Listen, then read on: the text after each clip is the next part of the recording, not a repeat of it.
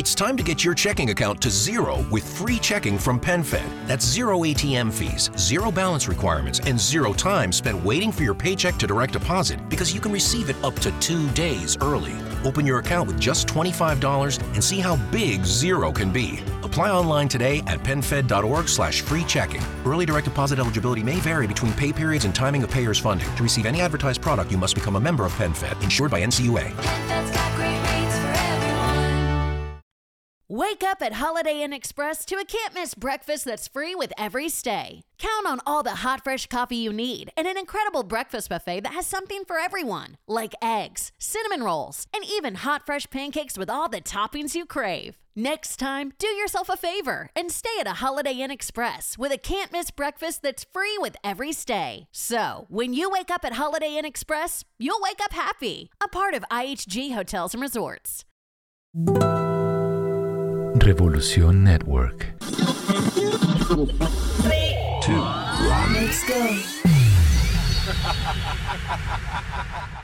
Antes de comenzar, ¿por qué no hablamos del poder de la música? El poder de la música. La música puede expresar lo que uno siente. Un lenguaje emocional, intuitivo e innato. Para mí, la música es amor. Esta vez, la segunda parte de este especial con el artista nicaragüense Luis Enrique, una de sus confesiones más íntimas y de los momentos más importantes en su carrera musical.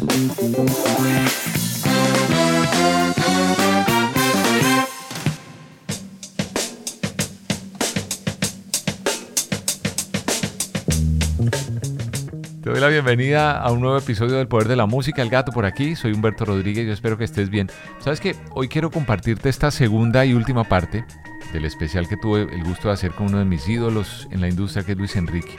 Y en este episodio le confieso a Luis algo muy personal. Ah, me confesé. No, te has confesado de una manera increíble, gracias. El mismo Luis también me hace un par de confesiones de su vida. Y te voy a confesar algo que nunca lo he dicho tampoco.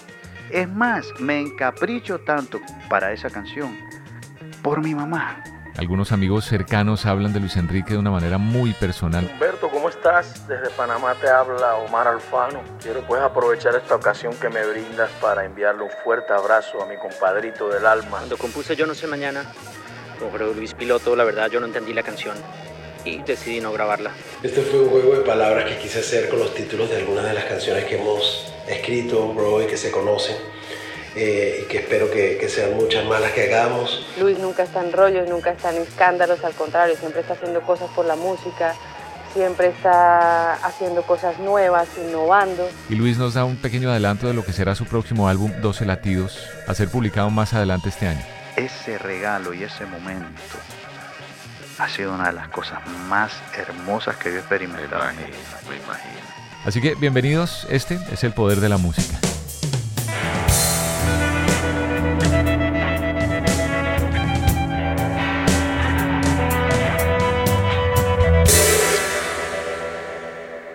Gusta ser como preciso en los, en los años. Uh -huh. Pudo haber sido en el año, y perdóname de repente el error, 1989.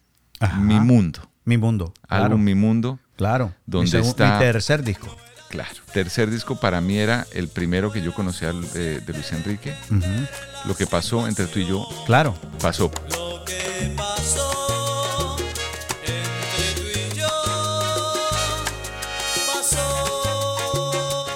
En ese año, 89, y después vino el año 90 cuando fue Luces del Alma, uh -huh.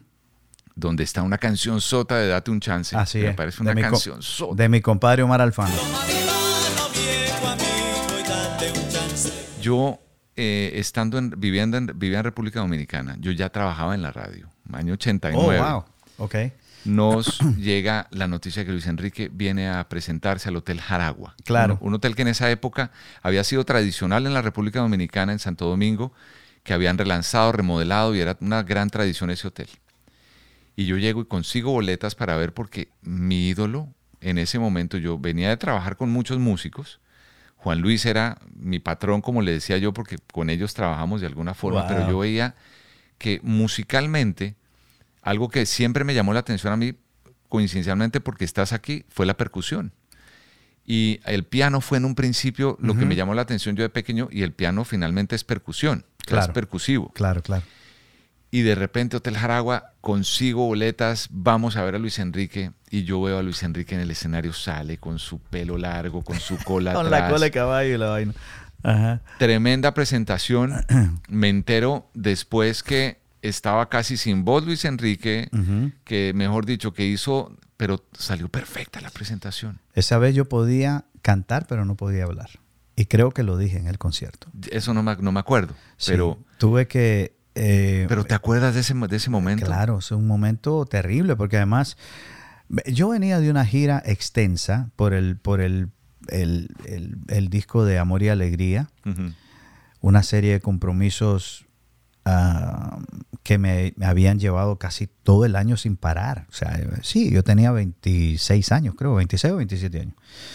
Em, y esa gira me había destrozado realmente. Y yo venía de no dormir, de viajar constante- constantemente, de, de tener a veces eh, 30 shows en Nueva York en un mes. eh, o sea, no te exagero, era una cosa increíble. Claro, uno es joven y tienes aquella cuestión de, de wow. fin- y pues bueno, además para mí, gato, después de, después de haber sido indocumentado, que ahí ya tenía papeles, después de haber sido indocumentado, de haber sido firmado por una casa disquera, de tener esta oportunidad, No, ya nada. ¿cómo eh, carajo no le iba a poner atención? Claro. Yo, yo ni pensaba en salud. Es más, no, ni pensaba en dormir. Eh, ta- tanto así. Era música, música, música, música, música. Eh, este, pues esa presentación yo no estaba realmente apto para lograrla. Pero salió ide- perfecta. Recuerdo que antes de la presentación, y, y- y hasta ese momento nunca había tenido que usar nada, eh, me, me inyectaron Sí, un antiinflamatorio. sí, lo sabía. Eh, Bueno, cortisona, eh, cortisona. cortisona. Sí, señor. Me, inyectaron cortisona y eso provocó algo que no vine a entender hasta muchos años después, que los corticoides o la, o la cortisona en sí, sí te desinflama la garganta, pero también te crea porosidad en la garganta. ¿Qué significa eso?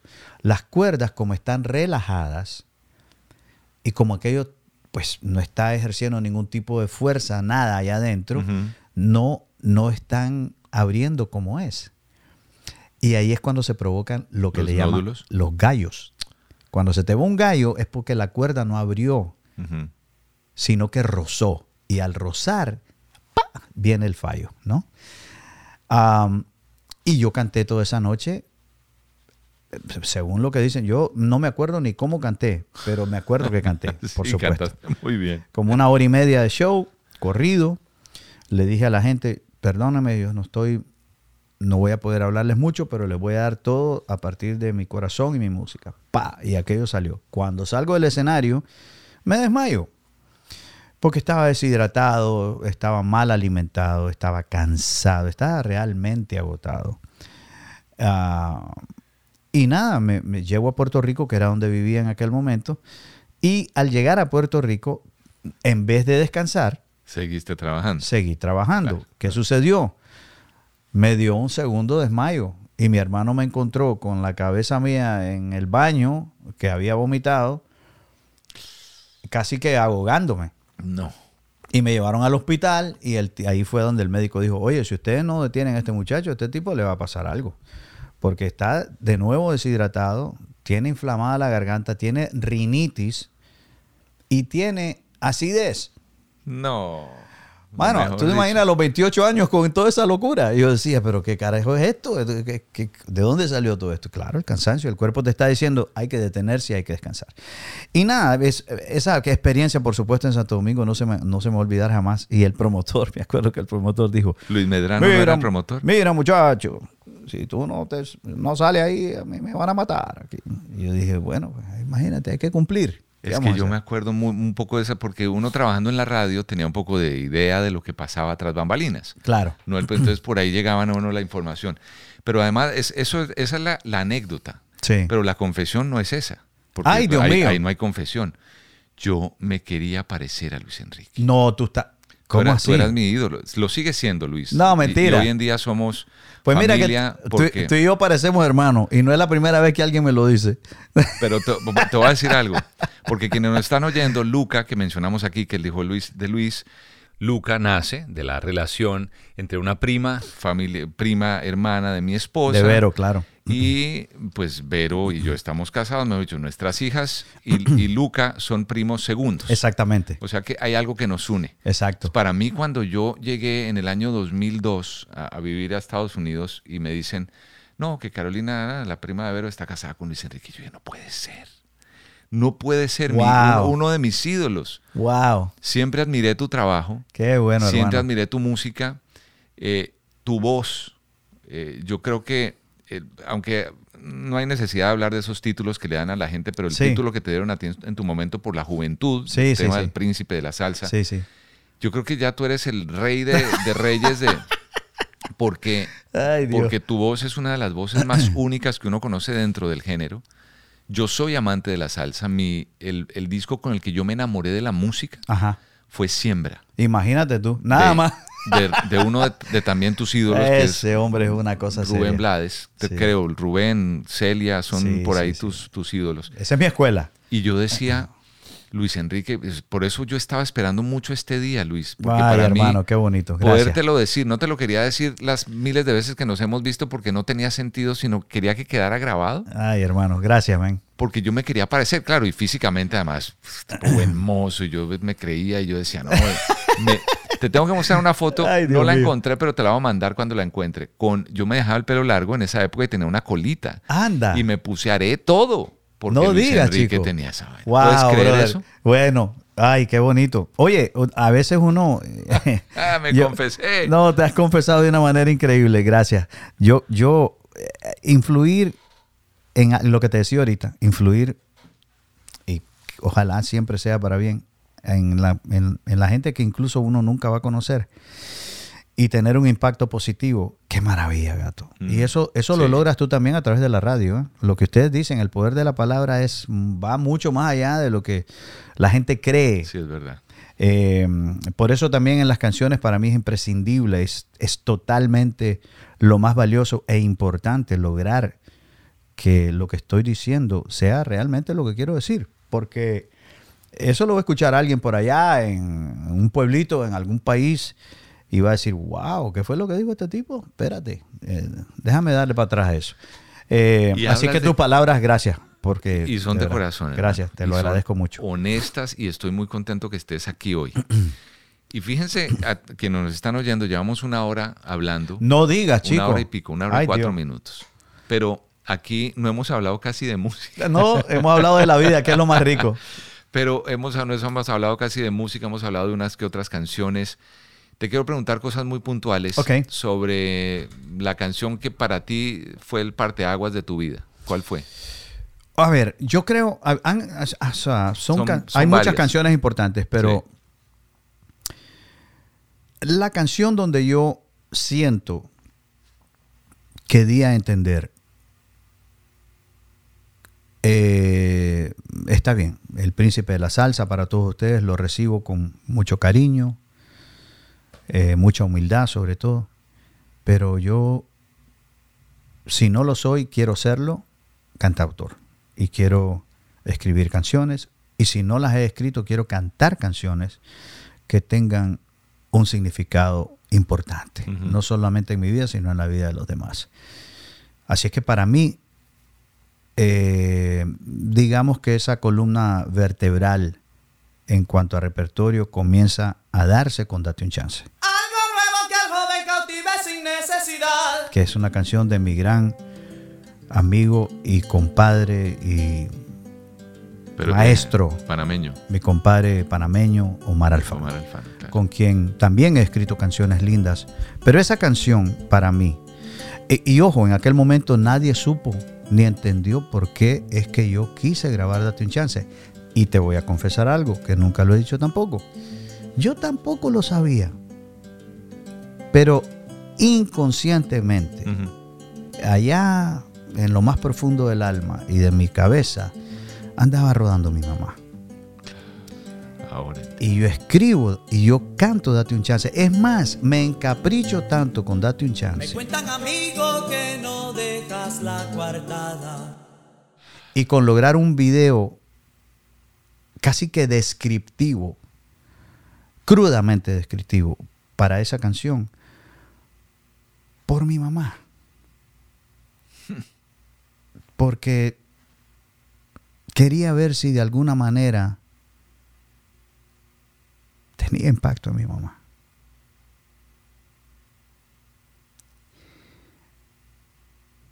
Y lo logré. Lo lograste. Lo logré.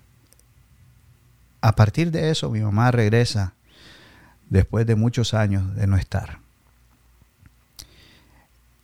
Y alguien me llama y no, me llama a mi manager en aquel momento y dice, mira, me llamó una persona, Luis, que dice que tu mamá está viviendo en las calles de Los Ángeles y que está muy mal.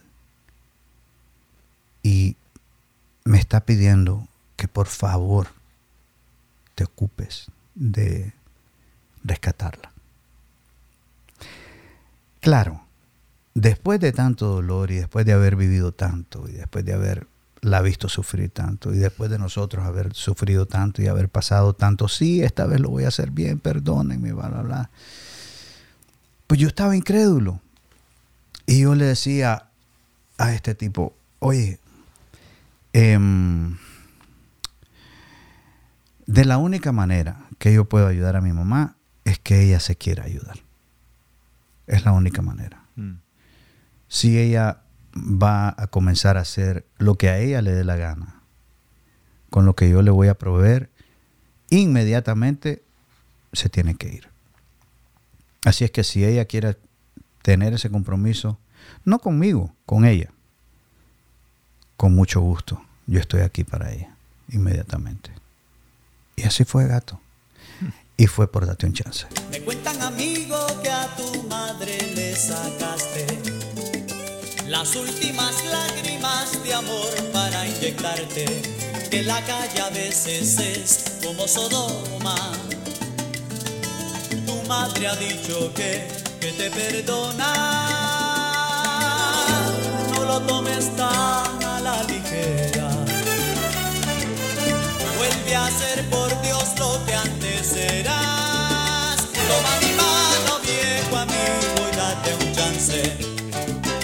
No ves que tienes un futuro por delante.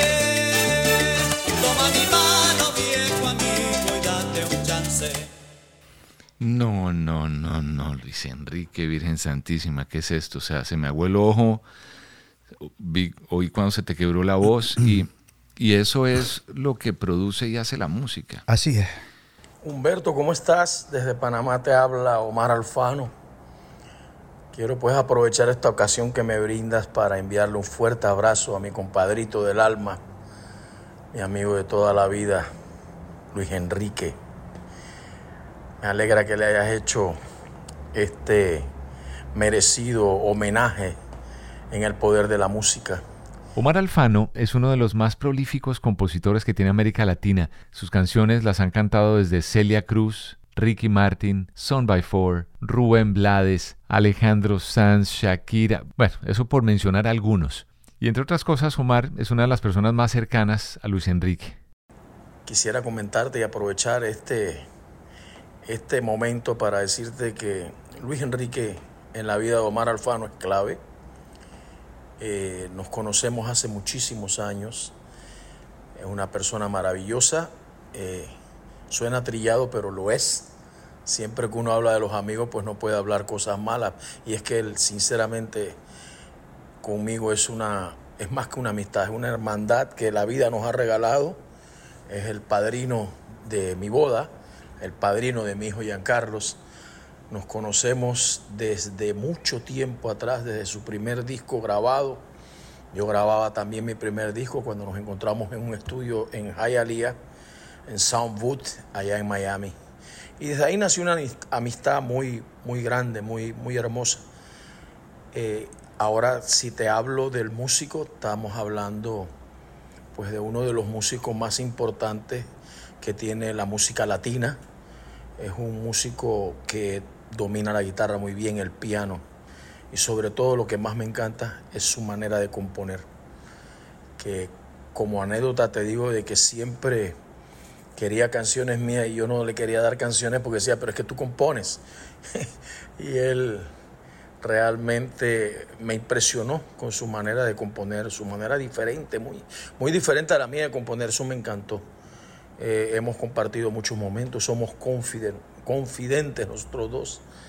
Así que nada, gato, te mando un fuerte abrazo a ti y a mi compa Luis Enrique, sabe que lo quiero, que Dios me lo guarde siempre y le siga dando mucha salud para que nos siga regalando esas grandes canciones. Te mando un fuerte abrazo desde Panamá. Cuídense mucho. Bendiciones del Señor. Gracias Omar por tus palabras, por tu tiempo. Próximo invitado aquí al Poder de la Música. Date un chance, cumple con un... Hay un antes y un después para mí con Date un chance, evidentemente. Entonces vuelve a gestarse la vida y vuelve a, de alguna manera, tomar la vida un significado diferente para este ser que todavía está un poco confuso y que está dándole la vuelta a las cosas para ver si encaja de alguna manera en algún sitio. Eh, cuando tú no tienes familia y no tienes un núcleo familiar importante, vas haciendo familia con mucha gente que te encuentras y entre esa gente puede que te encuentres mucha gente mala también. Y que por tu deseo de sentirte querido, de sentirte amado, vas a cometer muchos errores, ¿no? Sí, sí, a todos nos ha pasado. Sí, entonces date un chance para mí marca esa nueva etapa en mi vida, ¿no? En donde veo la importancia de mi trabajo, veo la importancia del regalo de la música en mí, eh, honro eso con una canción como esa me trae a mi mamá de vuelta a mi vida, eh, se da la posibilidad de que se rehabilite y se rehabilita. Eh, y vuelve ella también de alguna manera a encontrar un porqué, un camino, un, propósito. propósito de vida, ¿no? Qué importante, ¿no?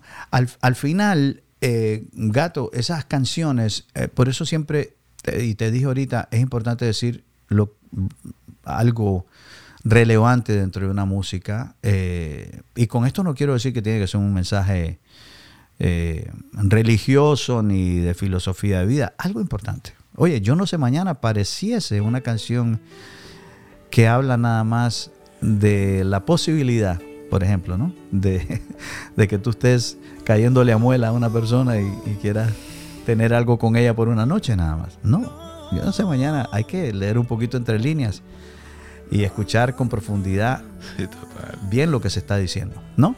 Yo no sé si tú, no sé si yo seguiremos siendo como hoy, no sé si después de amanecer vamos a sentir la misma sed, para qué pensar y suponer, no preguntes cosas que no sé, yo no sé. Sí, la historia te pinta eso pero el significado como tal va mucho más allá de la historia. Es más, el significado y la música en sí va mucho, sobrepasa quizás hasta el motivo de haber escrito esa canción en un momento dado entre Jorgito Villamizar y Jorge Luis Piloto. Yo no sé mañana. Cuando compuse Yo no sé mañana con Jorge Luis Piloto, la verdad yo no entendí la canción y decidí no grabarla. Jorge Villamizar, lo conoces además de tener su propia agrupación, Basilos, muy talentoso cantautor colombiano, responsable de innumerables éxitos en el mercado hispano. Para alguna gente será un gran error que cometí en mi carrera, pero otros como yo pensamos que ah, más bien fue un golpe de suerte porque gracias a no haberla grabado, eh, la canción cayó en manos de Luis y Luis la grabó y la convirtió en un clásico, en un hit.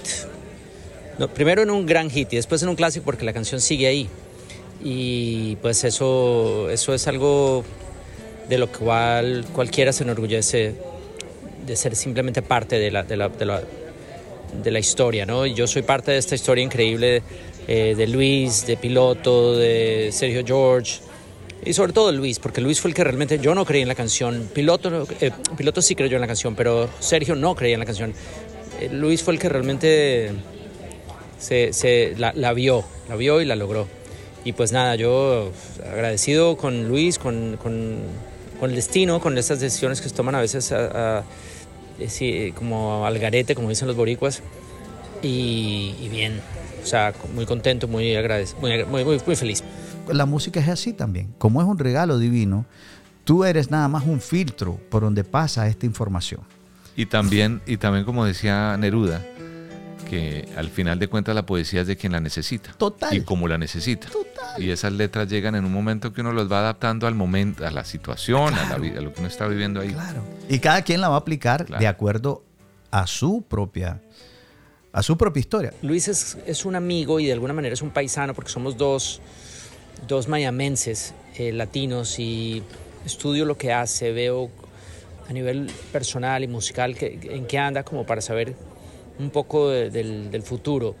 Y, y, más allá de eso, pues obviamente como músico lo admiro increíblemente porque es un genio. La gente no entiende lo que es un genio musical a menos de que sea músico y pues yo de alguna manera soy músico y lo, puedo, puedo ver en, cada cosa que hace, en la forma en como, en el ritmo, en el oído, en la, en la genialidad, en su facilidad para combinar armonía y melodía y ritmo para hacer cosas increíbles y es un tipo que hace lo que le da la gana y vive en un mundo aparte como un gran artista que es y pues nada, es un orgullo haber sido parte de su historia de ahí para adelante hablar de, de, canciones tuyas, obviamente hay una nueva generación o una generación que habla de eh, Yo no sé mañana, sí, que además claro. yo creo que también es, es, algo que fue importante porque pues eh, además con Yo no sé mañana lograste muchos reconocimientos que son los premios, que sin son querer Grammy. queriendo. O sea, de verdad pues, tendríamos que hablar muchas horas porque son ¿cuántos discos has hecho tú en, en la vida? Creo que van como 18. Yo perdí, yo, tú. yo paré de contar. Sí. Pero mira, te cuento una anécdota. Uh -huh, Llego uh -huh. yo a México, no me acuerdo qué año, llego a México. Y estaba mi mundo pegado hasta las tablas, pero pegado, pegado. Aquel video dándole por todos lados. Y... Yo, yo tengo un mundo mío de grandes desafíos. Y nosotros tocando por todas las. Llego a México. Los años 90. Sí, por ahí, 90 y algo. Llego sí. a México eh, a tocar en un sitio y luego recibir fans después de la presentación. Y había una muchacha espectacular, mano. una aparición. Hombre, yo veía aquello y decía, wow, qué nivel de belleza, Dios mío. Y entra la chica. Y cuando entra, comienza a temblar. Y, y, tiembla. y a mí esas vainas me ponen nervioso. Comienza a temblar y a llorar. Y entonces yo, pues nada, lo que me dio fue abrazarla, la abrazo y le digo, tranquila, mi niña. No sé lo que le pase, pero tranquila, todo está bien, no pasa nada. Dígame qué quiere, una foto, un autógrafo. Me dice, no, yo lo que quiero es decirle esto. Me dice, usted sabe que mi mundo es la canción que me salvó la vida. Wow. Mira, gato, además yo estaba muy joven. Wow, que alguien te diga eso de una canción, que además mío, yo tengo, que parece una canción bastante egocéntrica, además. mío, tengo un mundo mío. Yo digo, pero trato inmediatamente de, de atar cabos y de ver de por qué me está diciendo esto.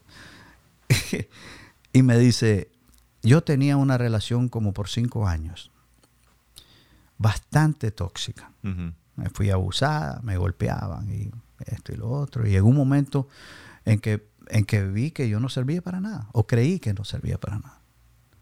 Y me iba a quitar la vida. Oh. Y me encuentro con mi mundo. Pero a ver, gato, o sea, seamos, seamos reales. Coño, la canción no es así. No es así, sí, no. Pero, pero, es el cómo la aplicas tú a tu Claro, vida. claro. Y ella le cayó como anillo al le dedo a eso. cayó en ese momento. Fíjate y la chica tú. me dice, la chica me dice, y yo me detuve, pero sobre todo comencé a hacer un ejercicio de valorarme, de incentivarme, de quitarme de esa relación, de, de muchas amistades nocivas. Eh, oye, fue una catarsis de cosas, ¿no? Wow. Y yo, ay, dije, pero es, es increíble esto. Cómo en realidad una canción puede lograr una canción que uno está sentado en su casa y la compone y dice, ah, está linda, esto puede ser un palo. un palo. Ajá, como la otra persona, el, el, radio escucha, la gente que está buscando música, el bailador incluso, va a escuchar esto y lo va a aplicar a su vida. No tiene probablemente nada que ver con el por qué tú la escribiste. Pero escribes el mundo lleno de triunfos y fracasos virtudes y pecados, y en él no cabes tú. Lo que nos lleva, y, y- y vuelvo al punto, no, o sea, nos tendríamos que aquí durar mucho tiempo de hablar de todos los 18 discos, pero lo que de alguna manera nos tiene también aquí reunidos es 12 latidos. Claro. Que es tu nueva producción. Mi nuevo proyecto. ¿Sale sí. cuándo? Estamos en eso. Todavía no, no estamos claros de cuándo lo vamos a lograr sacar, pero es un disco que ya está terminado, está masterizado, estamos en el proceso de crear el arte para el disco. Eh, y es un disco que he esperado, mm, sin temor a equivocarme, 35 años en lograr. ¿Por No- qué? ¿Por qué, gato? Porque bueno, porque la esencia del cantautor está ahí, de la esencia del, del músico está ahí, la esencia del niño que me habita de seguir buscando cómo cumplir cosas dentro de un proyecto está ahí. Las canciones están ahí. El intérprete eh, está ahí. Es otro, otro, otra faceta en mí que muy pocas veces exploro, a no ser que sea una bohemia, por ejemplo, donde es la guitarra mi cómplice y yo soy eh, el, el tipo que está llevando a cabo una canción con esa complicidad. Pero no hubiese podido lograr un disco tan maduro y tan lleno de música como este de haberlo hecho ah, años anteriores. No hubiese podido. Cuando eh, tú tú me lo mandaste, lo tengo, lo oí, lo oí de principio a fin, todito. Tengo Qué una cantidad de sorpresas musicales y yo, y esto es más o menos, o- oírte decir eso ahora corrobora lo que yo sentí cuando lo oí. Un álbum muy honesto, muy íntimo, muy personal, muy sentimental, lleno de expresiones de amor, de afecto. Te decía que musicalmente tiene una eh, calidad altísima, elevadísima, varios géneros, Sí. diversos géneros, Sí. que se nota que le dedicaste tiempo, que en la mezcla, en la grabación, en el, en el máster, y eh, me encantaron dos cosas, aparte de las letras, de lo que dice, de las historias personales que hay, las armonías vocales que hay y las guitarras que hay. Claro. ¿Las tocaste todas? Algunas. Eh, hay un gran músico colombiano que participa tocando guitarras, que es, su nombre es Camilo Velandia. Ah, Camilo, sé quién es. Y Camilo es un maestro en esa historia, ¿no? un gran músico. Eh, además de eso, eh, Rodner Padilla, que produjo el disco conmigo, que es eh, una parte importante, bajista venezolano. El bajista de ese cuatro trío, por decirte algo, pero es Claro, bajista de muchos, claro, de muchos eh, amigos artistas por ahí, ¿no? Y, y con Rodner nos dimos a la, a la, digamos, a la aventura, ¿no? Nos lanzamos la aventura de caminar y de explorar mis inquietudes eh, para poder- po- haber podido producir algo como esto, ¿no? Corrígeme algunas cosas. Bueno, te hablé de los coros, de la producción que me parece increíble, las influencias que hay. Sí. Hay balada, Sí. hay pop, Hay un poco de pop, hay RB, hay un poquito de R&B, hay un poco de folclore, de bossa nova, hay un poco de influencia brasileña, por supuesto. En mi Son- música siempre ha sido así. hay son. Hay un son- poco también de eso. Y rumba, que es un la- poquito de... de- lo, lo que eres tú, Sí. rumba. La, pa- la parte percutiva y la parte guitarrística como tal es, digamos que la esencia del disco. Es, es lo, que, lo que sostiene al disco. Eso eres tú, ese es Sí. Luis Enrique. Sí, y yo quería que, aunque es un disco un tanto minimalista, es un disco que tiene colores. Es, te, te das la posibilidad de colorear las canciones tal cual la canción lo pide y no tal cual en, en el caso de algunos productos eh, el mercado lo pide. Yo no quería que las canciones obedecieran A una necesidad del no, mercado. ni que tampoco a mi propia necesidad como salsero o como artista de salsa. Las canciones tenían que obedecer a lo que la canción pedía. Y desde la visión mía y de Rodner pudimos, pudimos aventurarnos, como te dije anteriormente, a ver hacia dónde eso iba, cuál era el destino final de cada uno de esos trayectos. Por eso es que son 12 latidos. Nunca el corazón late igual. sí. Entonces, Sin duda. cada una de esas canciones tiene su propio latir. Hay dos cosas. Luca, que aparece tu Sí. hijo en, un pedazo. Yo, yo no sabía esas facultades de Luca, que No. Luca acaba de graduarse además hace un mes, mes y pico, como lo hablamos. Orgullo de familia, orgullo de papá, Sí, sí, sí. de mamá. Y, y- y lo quisiste incluir e hizo eh, un rap. Un rap. En, ¿Qué es lo que él hace? ¿Cómo se llama esa canción? Esa canción se llama A Contratiempo, eh, una de las canciones rítmicas del disco. Y el mejor regalo que me ha dado la música es que eso es un sueño, ¿no? Para mí. Por, por eso de no esperar que Lucas fuese igual que yo, ni cercanamente eh, estuviera metido en este rollo de la música, aunque desde los tres o cuatro años yo vi y experimenté que él era sumamente talentoso. Eh, a tenerlo en esta canción hizo que la canción fuera al final del tiempo. No, yo la canción estaba grabada, eh, tenía ese pedazo abierto y yo le dije a Rodner, oye, ¿qué tal si le digo a Luca que escriba un rap en inglés para que lo haga en esta 16 barras? Y me dice Rodner, dale, perfecto. Pero gato, espérate, él nunca había rapeado en un ritmo como el que tiene esta canción. Luca hace su trabajo basado en las cuestiones de hip hop y rhythm and blues y, y todas estas cosas que él maneja. Él nunca se había visto, Ah, no. no, él nunca había caminado en un ritmo como este, que es un ritmo totalmente, eh, digamos, world music kind of thing. O sea, no es, no es un ritmo específico además. Yo no te puedo decir que es una rumba, no te puedo decir que es un guaguancó, no te puedo decir que es algo de Brasil, no, es una mezcla de cosas. Entonces, escucharlo, verlo llegar al estudio, verlo nervioso y ponerse los cascos, ponerse los audífonos, ponerse enfrente del micrófono, ver su teléfono, que era lo que tenía escrito, que además no lo tenía todo escrito, lo terminó de escribir en el estudio. Y llegó todo desvelado, llegó todo desvelado. Y le dijo, ¿está bien? ¿Está? Sí, sí, papá, I'm, I'm ready, I'm ready. Ok, bueno, va para adentro pues. Y se pone los audífonos, le ponemos el track, le digo, deja, escucha lo que va, donde está el tramo para que lo midas y mira si todo lo que escribiste cabe ahí, etcétera. Escucha el track y dice, ok, vamos a darle. Mira, gato. Toma Ese- única. Ese chico hizo dos tomas, La, la de seguridad. la de seguridad. Rodner y yo y el ingeniero, Claro, mi querido, mi querido Red, eh, nos volvimos a ver y dijimos, ¿qué carajo le pasa a este chiquillo? Vino y ya, o sea, ya está.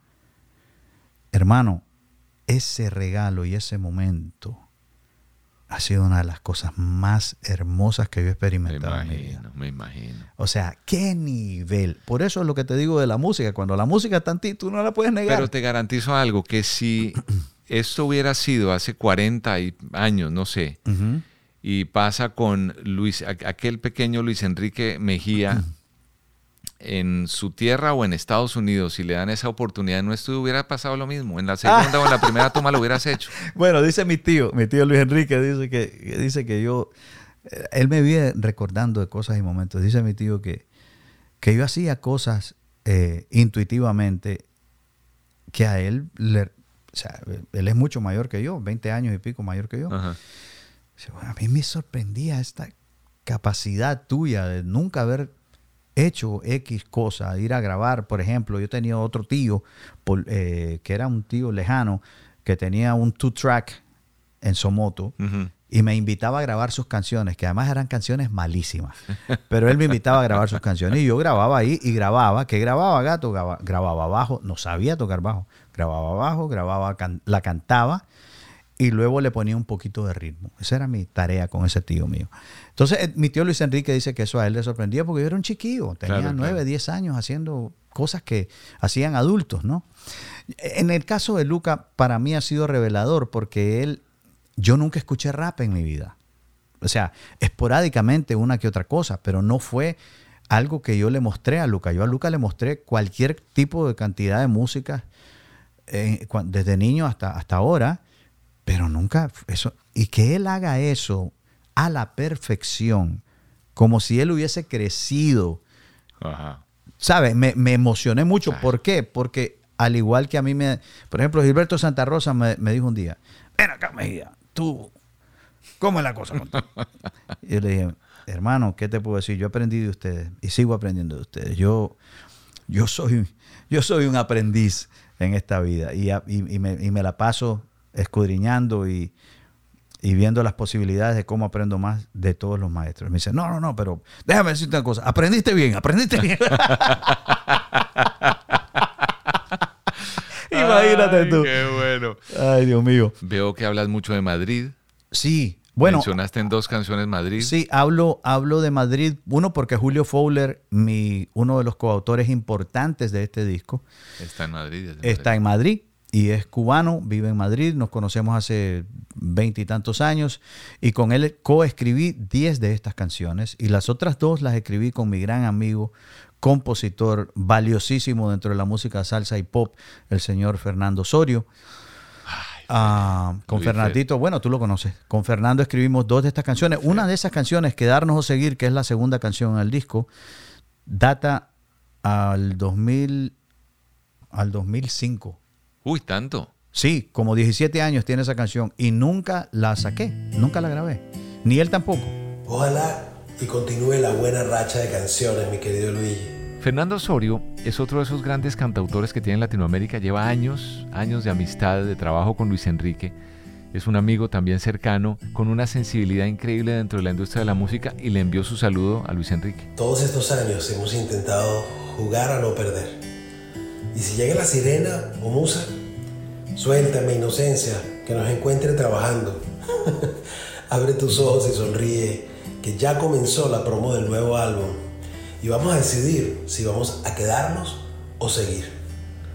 Este fue un juego de palabras que quise hacer con los títulos de algunas de las canciones que hemos escrito, bro, y que se conocen, eh, y que espero que, sean muchas más las que hagamos y, y disfrutemos haciéndolas, bro. Te quiero mucho, te mando un abrazo gigante y gracias, gato, por la oportunidad de, dejarme este, de dejarle este, este mensajito a, a mi querido Luigi. Bendiciones. Gracias, Fer. Ya con Fer habíamos tenido la oportunidad de hablar anteriormente, pero en este formato del poder de la música también será un invitado en próximos episodios. Luis Enrique dicen que es el príncipe de la salsa. Ella es Catalina Pineda. Estuvo ya invitada aquí en el Poder de la Música, cantautora colombiana, responsable de reunir a todos estos genios de la música en las muy famosas bohemias que hacen en las diferentes casas de ellos, algunas a las cuales he ido, llenas de música, de alegría, de amigos y muy cercana a Luis Enrique. Pero para mí, Luis es un príncipe en todo el sentido de la palabra. Pocas veces se encuentra uno personas como él. De su parte profesional, pues ni hablar. Cada día está tocando mejor la guitarra. Cada vez que lo oigo digo, no puede ser que uno pueda ser tan pro.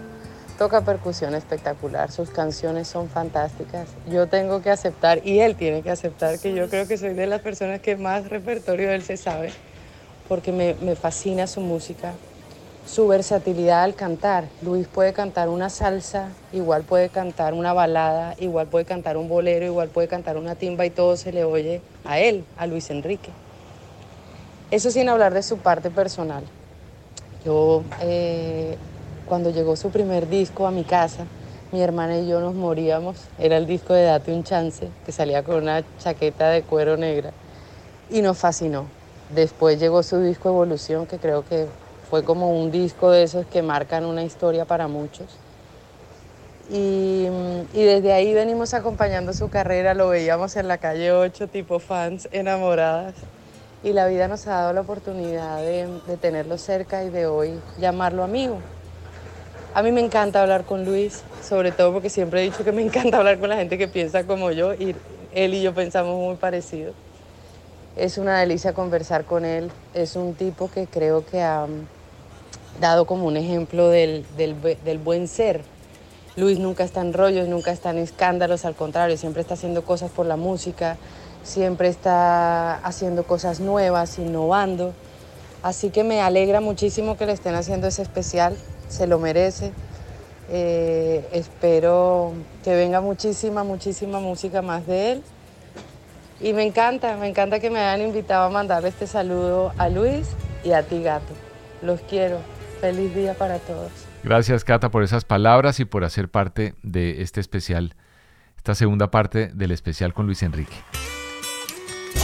En dos partes Luis quedó. Enrique 1, Luis Enrique 2. Venga. ¡Arriba Nicaragua! ¡Viva Panamá! Y a ti, gracias nuevamente por conectarte. Muy agradecido con Catalina Pineda, con Omar Alfano, con Jorge Villamizar, con Fernando Osorio por sus mensajes para Luis. Obviamente mis agradecimientos a Luis Enrique, todo mi respeto, admiración por el tiempo aquí en el Poder de la Música, que sabes, es una producción de Gato Media para Revolución Network. Nos encontramos la próxima semana. Me cuentan, amigo, que no dejas la coartada. Que sigues metiéndote en camisa de once varas. Que no quieres nada con lo bueno. Que lo bueno para ti no vale nada.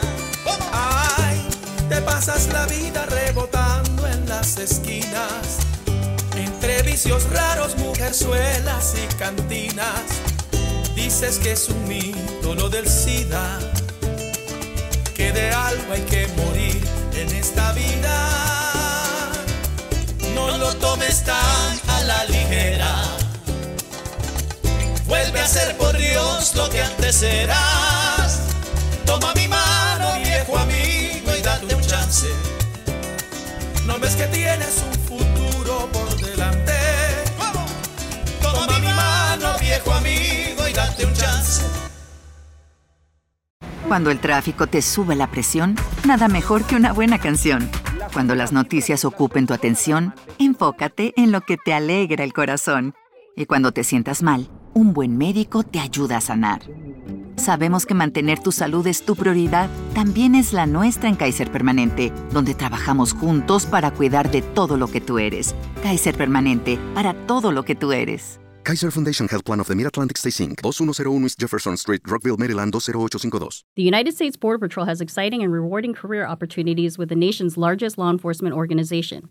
Earn great pay, outstanding federal benefits, and up to $20,000 in recruitment incentives. Learn more online at cbp.gov/career/usbp.